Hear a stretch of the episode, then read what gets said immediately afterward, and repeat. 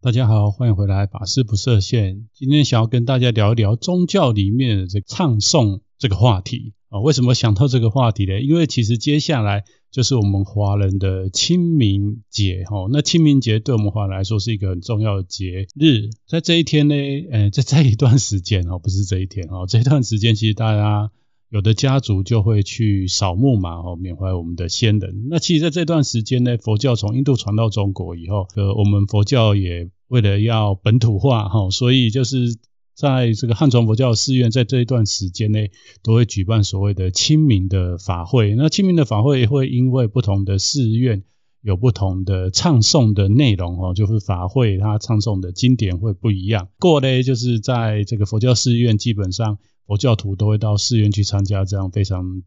庄严殊胜的法会，然后透过这个法会的唱诵内容的这个功德回向给我们的先先祖哦，先先王的人。然后另外一方面呢，也可以透过这个法会唱诵的内容啊，因为唱诵的内容是这个佛教的经典，所以就是可以透过这个经典来洗涤我们的内心，并且再再一次让我们来熏修佛法哦。那所以这一集想要带大家来聊聊这个佛教里面的唱诵哦，特别是佛教里面的。因为一开始其实我想要跟大家来谈的是，几乎我自己在想，好像所有宗教都有唱诵或者是吟唱这件事情。我记得我在大学的时候，曾经有一段时间，就是每个周末都会跟同学去教会，那他们做主日崇拜，其实就会上很多赞美主的这些歌曲。那当时我就觉得非常的。感动哈，因为在那个教堂哈，那教堂的设设计呀哈，那光从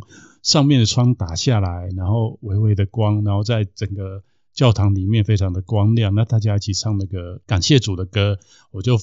感觉到非常的感动。其实，在更早以前呢，我小时候最早接触宗教的这种唱诵的仪式啊，是佛教哦，是佛教。那那时候其实我还很小，就被我的母亲带到一个国小里面哈，那就是当时就是有有这个法师啊哈，或者是有一个寺院，然后去租这个国小的体育场，还是一个空间，然后就在里面办法会。那我我就被母亲带去参加。那我整场下来，其实我没有有像这个后来大学参加基督教这样子。的感动是因为那时候可能还太小，不太清楚在唱诵什么样的内容。另外呢，就是我的印象当中，就是呃做了很多的运动 哈。其实有参加过佛教法会的听众朋友应该知道，就是佛教法会里面会有很多的要跪啊，要拜啊，哦又要起来啊，哦又要又要长跪啊，哈，所以。这样的内容呢，其实是可能年纪太小的人会不是有一个很好的感觉了。我觉得，那另外一个就是，通常佛教的这个唱诵内容啊，如果没有接触的人，会觉得非常的，你们怎么会唱的拉的那么长呢？哦，就是我们唱歌的方式跟现在哈，我们一般一般就是在世俗里面哦，听到所有的这个。娱乐圈里面的歌曲啊，乃至啊，不要说是这个一般世间，就是说跟其他宗教比起来哦，就是像基督教他们有很多的这种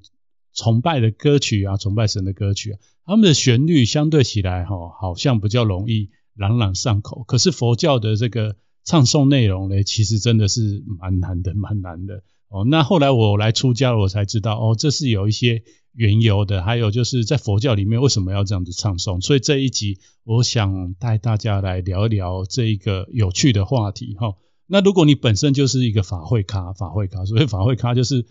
逢有法会，然后你有时间，你就会去参加。那你本身也很喜欢佛教这种唱诵方式，那我想我今天讲的一些内容，搞不好你都已经知道了哦。那如果不知道的话，我觉得很好，就是我们互相的来学习跟分享。那如果你从来没参加过，那我觉得你可以透过这一集来做多一点的了解。那下一次你可能经过一个地方，哈，经过一间寺院，或者是啊某个体育场，然后他们正在里面正在哦有举办这种类似佛教这种法会的时候，你可能会比较知道哈里面的人在干什么，里面的人在干什么。那首先就带大家来讲啊，就是说放拜它的历史缘由，其实。诶，唱歌这件事情，我觉得蛮有趣的。就是从历史上面来看，我直觉想到就是我们中国啊，在秦朝的时候，哈，因为秦始皇统一了中国，那时候他焚书坑儒，有一个很重要的一件，我觉得我印象很深，就是他把这个礼乐的乐，哈，也把它破坏掉了，因为他觉得这个靡靡之乐会让人哈神魂失失去正念这样子，然后或者是会。很容易就是影响人他的去思想哦，所以他做了这样的一个下了这这样的一个政策。那其实呢，这个在我们佛教里面也蛮有趣的，蛮有趣，就是我们戒律里面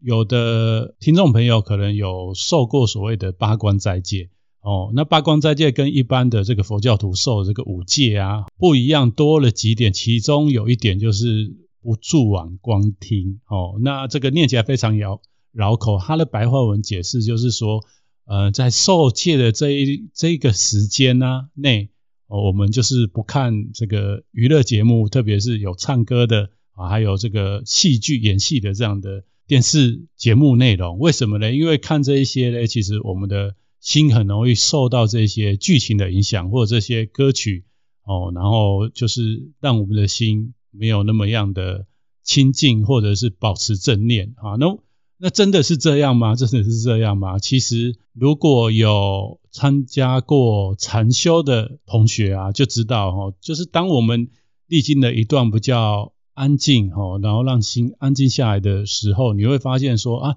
原来我过去的生活，其实我们很容易受到外在环境的影响。那前面有几集我有提到说，其实我们生而为人，我们的眼根跟耳根，就是我们看的。事情跟听的事情对我们影响最大，吼。那在佛教经典也有这样告诉我们，就是说，当我们这期生命要结束之前，我们可能全身，或者我们可能因为生病啊，或者是意外，那我们的这个觉知，吼，慢慢就要离开这个世界嘛。那当那个时候呢，我们眼根啊，吼，身根啊，这个嗅觉啊，呃，味觉全部都会丧失，可是我们耳根是最后离开这个世界的，哦，所以就知道这个。耳根的重要性，所以相对来讲，这个梵呗唱诵这件事情呢，其实在佛教里面就是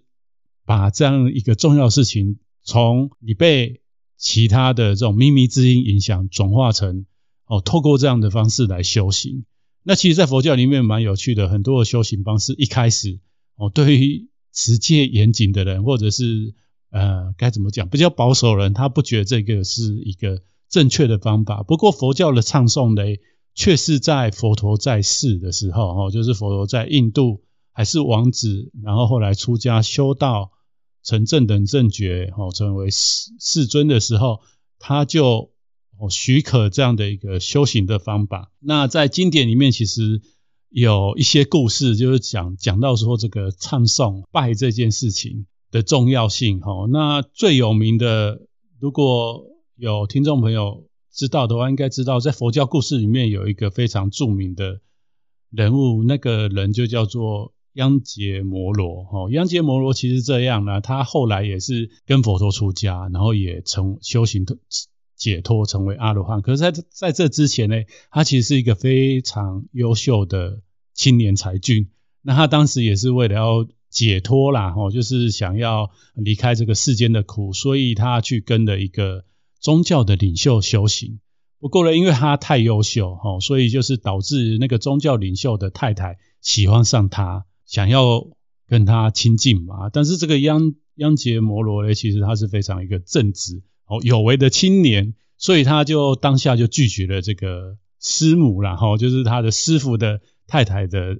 诱惑。于是呢，师母啊就怀恨在心，然后等这个他的师父回来以后就告状。那他师父知道以后就非常生气，就跟这个央杰摩罗，当然他太太去跟他讲的时候，就是讲谎话啦，造谣啊，就是说这个，哎，你的这个很优秀的弟子为什么哈垂怜我的美色，然后想要来非礼我哈，是我拒绝了他，他就是因为得不到哦生嫉妒心，所以才做这件事情嘛哈。那这个他的师傅就非常生气，但是他工于心计的就跟这个央杰摩罗说，哎，师傅这边有一个独家绝门的方法。这个方法呢，其实是我到现在没有传任何的人哦，就你是第一个，因为你非常优秀。那我觉得你修行到现在，大概也已经没有办法再成长。最后的方法就是这个方法，什么方法嘞？你现在去找一千个人，哦，然后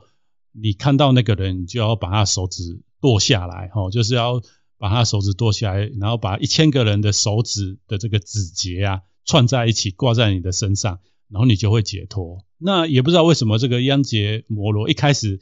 他觉得很奇怪，他也不想去做这件事。不过，在他的师傅一而再、再而三的去跟他讲哦，那最后他还是没有办法哦。这个可能是业力现前吧。于是他就开始上街哦，看到人就杀哦，就是要取他的手。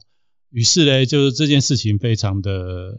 让这个当时他住的那国家非常的紧张哦。后来传到那国家的国王的耳朵里面，那那个国王其实就是非常著名的，在经典里面常出现的波斯匿王。于是波斯女王他就派了军队要去抓这个央杰摩罗。那这个故事就出现在呃关于犯拜的事情就出现在这这个桥段里面，就是说当这个军队经过佛陀哈他的弟子的精舍哈，就是说他们当时这个佛陀跟弟子们都住在一个居士供养的地方，然后他们在里面哈共同修行。然后这个军马经过的时候呢，又听到这个金色里面传来哈非常美妙的声音。哦，非常美妙声音哦！这个美妙声音呢，让哦这这些军队，因为印度那时候作战，他们骑的就是这个大象或者是马，这些大象跟马哦，就经过金色的时候，听到这些声音，全部都停住不动，哦，就是都在享受那个里面传来非常美妙的声音。哦，这个是最早就是在经典里面我们可以看到，这个佛陀的教团里面有梵呗这件事情。另外有接下来我讲的。可能比较专业一点，就是像在《毗尼母经》里面，它其实是有很具体的描述，说世尊当时是允许这个唱诵，也就是我们佛教讲的半拜的拜这样的一个描述内容。然后还有《十诵律》里面，其实有提到释迦牟尼佛最早悟道的时候，他有初度五比丘哦，其中一个比丘啊是他的堂堂弟哈，叫做拔提哦，是五比丘之一。那这个拔提呢，其实是佛陀僧团里面犯拜哦最好的人。这一些种种的这个历史文件都可以告诉我们，其实，在原始的佛教僧团僧众们，他们就利用这种唱诵的方式哦，在做修行。那另外，我直接想到就是说，哎，其实像我一直都有在学习语言嘛，那学习语言有时候我我们可能要记一些单字或背一些句子，那你知道，就是随着年纪渐长，这个背单字这件事情真的是越来越痛苦。然后记记一些句子，哈，可能在口说的时候表现会比较流畅一点，哦，或者是跟老外沟通的时候，会让他们觉得，哎，你你跟他们很很接近，哈的时候嘞，我就发现说，哦，你。这个，如果你把这个句子啊，哦，就是有 intonation 哈、哦，就是有这个腔调的方式，有高低音，然后有连音，哦，然后有一些音，你就把它划过去的时候呢，你会记得比较快，哈、然后不容易忘记。那这边有讲到说，其实，诶，在经典里面有讲到这个梵呗，其实唱诵梵呗，哦，除了我前面一开始讲的，我们去参加法会。透过这个唱诵的内容，让我们去熏修这个经文里面告诉我们的呃道理之外，另外一个就是我们华人大部分人都相信哦，不止华人，就是世界上所有宗教教徒哈，在这个宗教里面的唱诵，除了赞美哦你所信仰的这个宗教的神旨之外，另外一个就是很多时候我们在唱诵的内容都是跟这个经文有关哦。那这个经文呢，其实也是帮助我们哈去很容易。记得这个经文的内容哈，因为一般来讲，这个经文内容可能是比较跟我们生活没有那么直接的连接，有时候都他是会讲一个道理，那个道理有时候不容易被记住，就是透过这个唱诵，其实容容易帮帮帮助我们记住。那接下来就讲一下这个梵呗，其实在经典里面有告诉我们有几种利益。那我觉得是蛮有趣的。其实像我来出家以后，我在这个佛学院学习的时候，其实教我们梵拜的这个老师啊，吼，还有一些戒长法师有跟我们讲哦。那我们也会请外面专业的这个歌唱的老师来。告诉我们怎么样正确的发音哦。那我也看到一个现象，就是说在佛教圈里面哦，佛教界里面，这个以梵拜音声法门在弘扬的这些长老法师哦，其实他们很多都很长寿哦，所以在这个经典里面告诉我们贩拜的一些利益呀、其实在世间里面就是教这个歌唱的老师也告诉我们说，诶，如果我们用正确的器官来发音，对我们的身体是一个养生或者是一个运动的过程，哦，然后也会帮助我们比较健康，哦，所以在经典里面其实有也有讲到这样的利益，就是说贩拜练习贩拜可以让身体不疲。哦，那这件事情，我想应该很多听众朋友还有同学都有经验，就是像我以前还没出家之前，也我也会跟好朋友去这个钱柜 KTV 唱歌啊。那有时候真的就是整个唱下来三四个小时，时间一下子就过去了，然后还觉得说意犹未尽，然后也不觉得累。好，所以这个唱诵这件事情，真的就是如果你运用得当的话，你的身体是比较不容易疲惫的。那第二个就是我刚刚前面讲到的，哦，经典有告诉我们说，这个贩拜其实是不忘所忆，哦，就是透过这个唱诵内容，哦，一而再再而三的唱诵，其实你不容易忘掉你唱诵的内容。我想这个应该也很多人有共感吧，就是有同样的经验。那第三个叫做心不疲劳，其实跟第一个有一点相呼应，一个是身体，一个是心，哦，因为身心是相相对的，就是说。诶，你的心如果很轻松、很愉快，那相对你的身体也不容易累。那第四个叫做音声不坏。哦，我们知道，其实很多歌手啊，或者是呃，不要说歌手，就是说像我们佛教界里面有很多这个以音声在修行的这个出家人，哈，那嗯，他每次呃，我们去参加法会都都会很喜很想要去听到哈，这个法师唱诵的很庄严呐，很美声呐，哦，那其实这些唱。唱歌的人啊，或者是在唱半拜的这些法师啊，你会发现说他们的声音怎么好像越唱哦就越好这样子。那当然他们可能有不断在精进他们的这个方法。那另外一个就是因为他有在运用他的喉咙嘛，哦，或是运用他的这个呼吸道，哈，这个肺部，哈，在练他的肺活量，或者是在练说哈他腹部怎么样发音。所以相对来讲，他的声音比起一般人不知道怎么样发音正确。哦，来的怎么样？还容易哦，让他的声音保持一个稳定的输出。哦，那第五个叫做语言易解。哦，那关于这一点呢，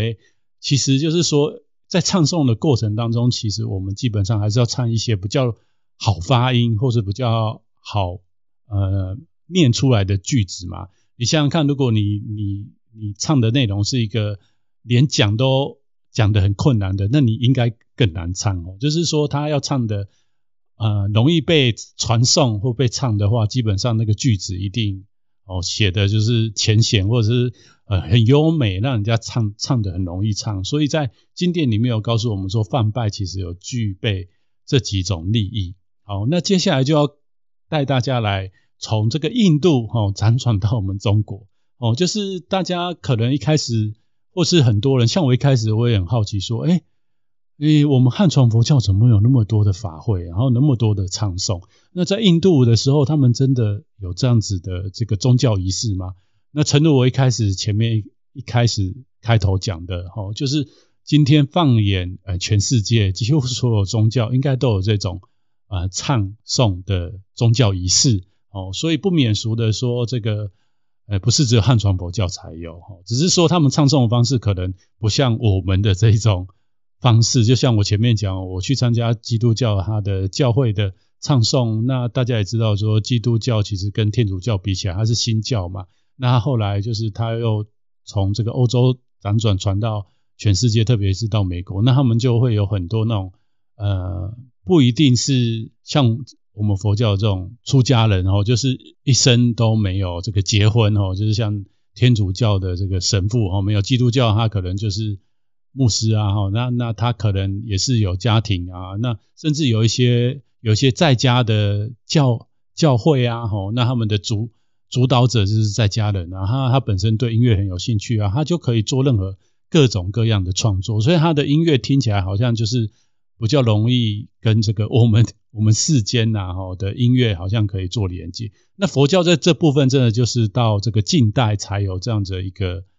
一个转换的，就是说。应该是说，我们到现在，我们可能才会听到有一些佛教的法师哈，试着把一些世世间的旋律配上佛教的这个词，或者是经典里面的内容，然后加到这个呃我们熟悉的旋律里面，然后让大大众得以哦朗朗而唱哦。那大部分呢，还是比起西方还是比较比较慢一点，比较慢一点。我个人觉得，那当然这一二十年有很多像像去前年嘛，最早做节目的时候就讲到说，像日本的有一些哦，爆嗓哦，他就是本身他可能就是就是在唱歌，好像这个宽班啊，他还办演唱会啊，那很多人去听。那今天我们也可以去听哦，他的音乐老师讲也没有那么。世俗性也没那么强啊，讲实在，就是说，他当然就是跟传统的这个放拜有一些不一样，但是就是跟这个流行音乐又也没有那么完全一样哦，就是他也是在这当中找到一个平衡点吧，我个人觉得哈。那讲到说，哎，那到中国嘞，中国其实在这个佛法传到。中国了之后，一开始还没有那么广泛嘛。那当时的这个佛教的僧人基本上都是以禅修，或者是以教理，就是佛教知识为主。哦，那最早的放拜应该是可以推到哈，就是说整个僧团或是这个寺院哈，开始会举办这个法会啊。哦，应该跟我们的就是我们华人非常喜欢的。哦，现在应该很多同学也曾经参加过这样的法会，就是所谓的拜忏哦，就是。忏悔法门哦，里面就是我们很喜欢像这个梁武帝的这个梁皇宝忏哦，然后还有这个水忏哦，这样子的忏法，还有什么观音忏、地藏忏哦，就是有很多这种华人寺院很喜欢办的这种忏法，其实是诶在我们魏晋南北朝的时候，慢慢就已经有一个规模。那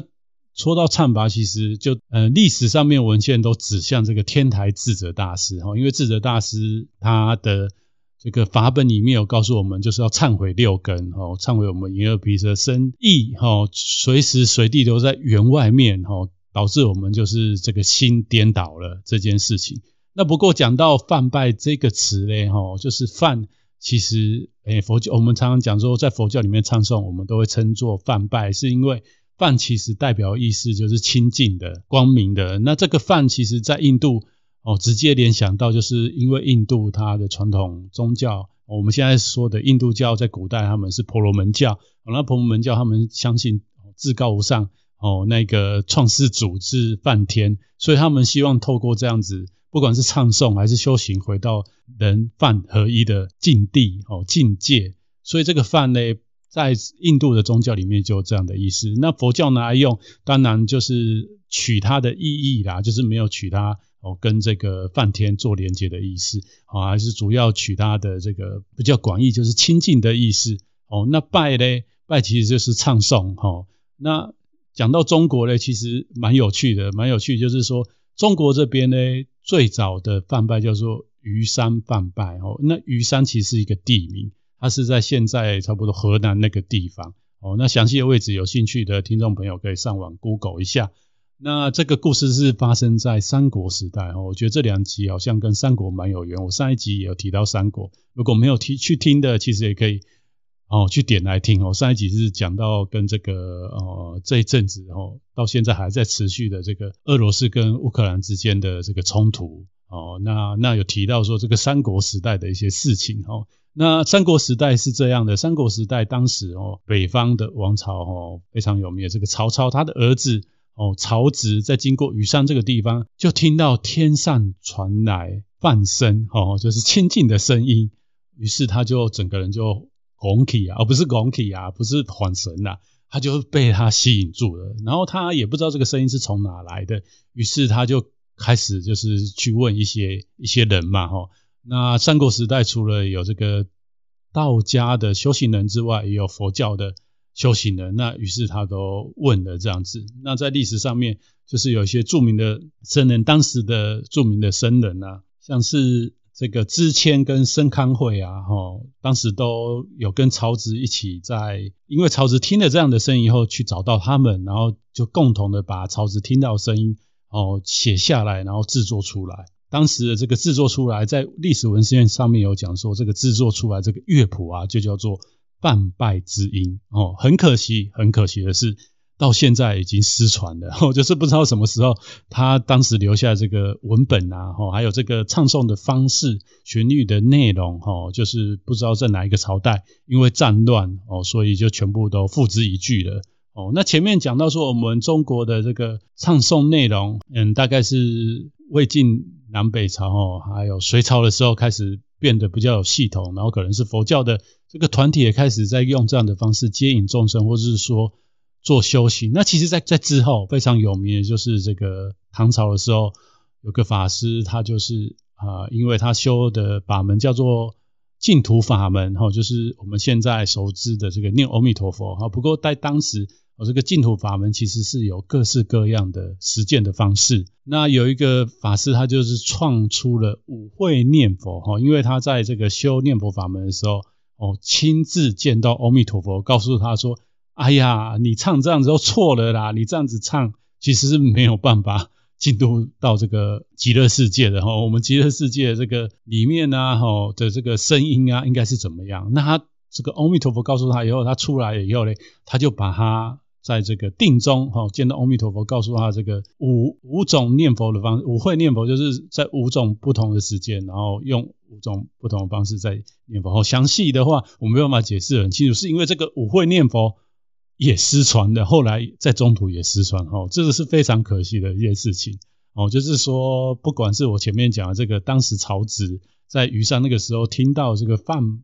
呗之声，然后跟这个当时的。佛教的高僧共同谱出这个梵呗之音，跟到唐朝哦，有法师做出这个五会念佛法门哦，用这个音声佛事哦，那它除了是一个佛事之外，它还是一个实修的法门呢。后来都失传了，失传了。那从此之后呢，我们汉传佛教当然我们我们的寺院都还是有在做法会哦。那大家也知道，就是后来一直到随着这个。中华大地的王朝不断的递送，那佛教呢，在这中间也经过了许多的改变啊。那到明朝、清朝，其实我们整个不管是教理、修行方式，其实都不能说偏简单啦，就是大概就回归于净土跟禅宗哈。那在净土跟禅宗呢，当然净土前面有讲到这个净土，它有这个所谓的五会念佛也好，或者在净土，我们后来都很喜欢就是口念佛嘛。或者我们参加很多佛，诶，这个净土的寺院，他都很喜欢唱诵哦。那他是跟唱诵比较有因缘的。那在禅宗里面，从这个百丈怀海禅师之后，其实我们禅宗的定课里面也都是要唱诵。包括我们现在佛教徒哈，如果你是一个很认真的佛教徒，你可能会做早晚课。那你你如果也很喜欢寺院，你到寺院去住一晚哦。寺院早上起来有早课，它是唱诵，然后晚上。也是唱诵，还有我们这个在寺院里面生活有所谓的午堂哈，就是前面讲这个早晚课以外，就是我们要过堂，过堂就是所谓的吃饭哦，吃早餐、午餐，其实就是大众都要聚集在一起，然后在吃饭之前，其实我们都要唱诵哦，所以在佛教寺院里面有非常唱非常多唱诵的内容。这个中国后来很多寺院都是禅宗寺院，这样的传统有被保留下来，但是呢，作为法门。的一种呢，我们的系统化跟这个传统或者传承呢，我们就没有像后来日本那么样严谨。哦，所以节目最后我就要跟大家来介绍一下日本那一边哈，就是因为大家也知道日本的佛教也是从中国传过去的吧。那不过日本在这一块其实保留的，我觉得还不错啦。那大家其实有因缘也可以去了解一下，了解一下哈。那当然，我自己本身只是透过资料哈，然后再加上现在的网络很方便嘛，我就是在网络上的 YouTube 啊，或者是日本的一些一一些佛教团体的一些讯息哈，还是他们学术里面的东西，找到一些资料。那详细详细的实修方法，因为如果我们没有进去他的那个宗派里面，我们也不太晓得他们现在实。呃，实作的方法。不过呢，就是他们的文献里面都有强调，这样的方法其实是从这个日本的平安时代，就是我们的隋唐时代哈，就当时的他们的祖师天，不管是天台最澄还是这个真言中的空海，就从中国哈学到当时这个我们中土祖师的唱诵的内容，然后他就把它带回日本。那带回日本以后，他就把它系统化，甚至把它变成一个很重要的修行法门。哦，所以在日本呢、啊，它就独自发展成一个修行的系统。那大家知道，就是说在大乘佛教里面有讲所谓的五明，五明里面有一个明叫做声明。哦，那这个声明的声就是声音的声。哦，那这个声明呢，就是根据日本他们的的考察，还有他们的定义，其实声明哦，在最早佛教的传统里面，它就是在研究这个，因为古代的印度它是讲有所谓的俗语跟雅语，俗语就是比较一般人哈老百姓讲的就是巴利文，那雅语就是官方哈，就是政府。机构或是读书人在用的，还是说像这个宗教的教团哈，大的宗教教团，他们都是用这个哑语，就是所谓梵文。哦，那早期的佛教教团呢，其实他这个大乘佛教教团呢，他的声明里面哦，他他们深重就在研究这个梵文文法。哦，那现在的日本当然是除了这个。声明就是在研究这个梵文文法以以外呢，就还有包含这个梵哦，就是所谓梵字的梵音，它怎么发音，还有梵拜，就是它怎么唱诵，然后还有这个梵逆哦，所谓的梵逆就是梵音的歌咏哦，就是它怎么样变成一首一首可以被传唱的歌曲。那说到这个声明这个词啊哈，其实在日本镰仓时代有一个非常有名的。呃，祖师叫做林南哈，他有著了一本书叫做《八宗纲要》哦。那八宗纲要就是讲这个在佛教里面有主要八个宗派哦。那里面就有一个小的文章叫做《声明源流记》。那声明呢，其实后来学者去研究他，当时这个林南他写这个《生命源流记》，就是我刚刚讲的嘛，当。日本的这个佛教祖师来中国取经，后回到日本之后呢，他就把它发扬光大。发扬光大以后，于是他们的教团，因为他们是非常宗派主义，就是真言宗，他就是你到真言寺院里面出家，你就是一生就在真言寺院里面哦修行，然后在里面奉献哦。那你学到的就是哎，从这个空海大师一直传下来哦，第二代、第三代，还有当时哦历代的这个。真言中的哦高僧大德写的东西，好修行的法门，你在里面熏习跟熏修，好学习。所以呢，他这个铃兰呢，就根据这个当时日本的八宗呢，哈，就创作这个声明源流记。不过呢，就是当时的声明指的主要还是这个唱诵的部分，就是声跟曲，哦，不包含这个梵文法。哦，那蛮有趣的，就是日本人后来。哦，后来比较开化以后，他们就开始哦派人哦，就是回去印度啊，然后还有开始在研究，用比较现在的方式在研究哦梵文的，就是用我们现在这个语言学的方式在研究这个范文呐。哦，那早期他们因为可能知识还没有那么齐全，或者是少数哦非常顶尖的这一些高僧，像是空海啊，哦，他就是语言天才嘛，所以他才有办法透过这个范文文本哦来来去分析他的。哦，文法啦，吼然后分析它的结构啊。那对一般的僧人来讲，哦，我只要会唱，然后知道认字认的这个范文字要怎么唱，然后还有这些祖师留下来这些偈子，哦，把它唱熟、记熟、记熟，然后透过这种方式，哦，来修行就可以了。所以在这个临南的时候，这个《声明源流记》主要讲的还是唱诵这件事情。哦，那其实到现在日本。为止啊，哈，主要这个声明的传统，哈，就是在这两大家，一个是真言宗，一个是天台宗，哈。那真言宗主要有两系，就是以他们高野山为中心的，像东寺啊、仁和寺啊，他们所传的叫做净流声明。那另外一个就是比较新义的，哦，有所谓的新义的真言宗，哦，它是以智积院长谷寺为中心，叫做新义派声明。哦，那另外我刚刚讲的同一个时代，另外一个祖师叫做最澄，哦，他的声明叫做论义解，哦，他那他当时其实最澄可能有有已经有这样的法门，不过他真正哈、被具体的具体化哈、哦、结构化是这个他的中心之主就是梁元，然后后来再到他的梁元的弟子元信，他才把这个天台的声明哦流传下来。哦，那以上是一个简短的日本声明的一个缘由，可能对于历史没有兴趣或对日本佛教没有兴趣的，会觉得比较 boring 一点啦。不过我觉得就是大家可以了解一下这个，从最原始佛陀在印度那时候就认可这个佛教的修行人可以唱诵这件事情到后来传到中国哦，它是怎么样一个流变的过程哦？随后又到这个日本去哦，它又是被发展什么样一个样貌？我们做一个大致的了解，那你就知道说，嘿，这个唱这唱诵这件事情，其实它里面大有学问哦，就是不是一个很简单的，只是唱啊，或者是我们去欣赏啊，哈，其实它里面有很多呃，像佛教。里面我刚刚前面讲的这个，它里面可能如果认真要讲，你要去研究它的词啊，要怎么唱啊，吼，那这部分其实跟仪轨也有关系哦。那仪轨的制定向来吼都是